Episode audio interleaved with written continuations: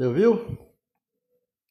E vou orar por você, sua casa, sua família, seu trabalho, suas finanças, seus dias de saúde, seus dias de vida, sua família, sua esperança, sua bondade, sua dignidade, sua felicidade, sua exaltação, sua meditação, sua esperança, sua mansidão, sua altivez, sua vida, seu jeito, tudo de bom Deus vai te dar.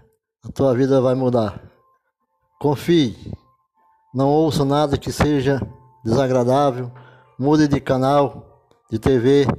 Desligue quando for notícias ruins. Fique junto com aqueles que te amam. Procure aqueles que precisam de você e seja solidária e vamos vencer. Fica com Deus. Que Deus abençoe.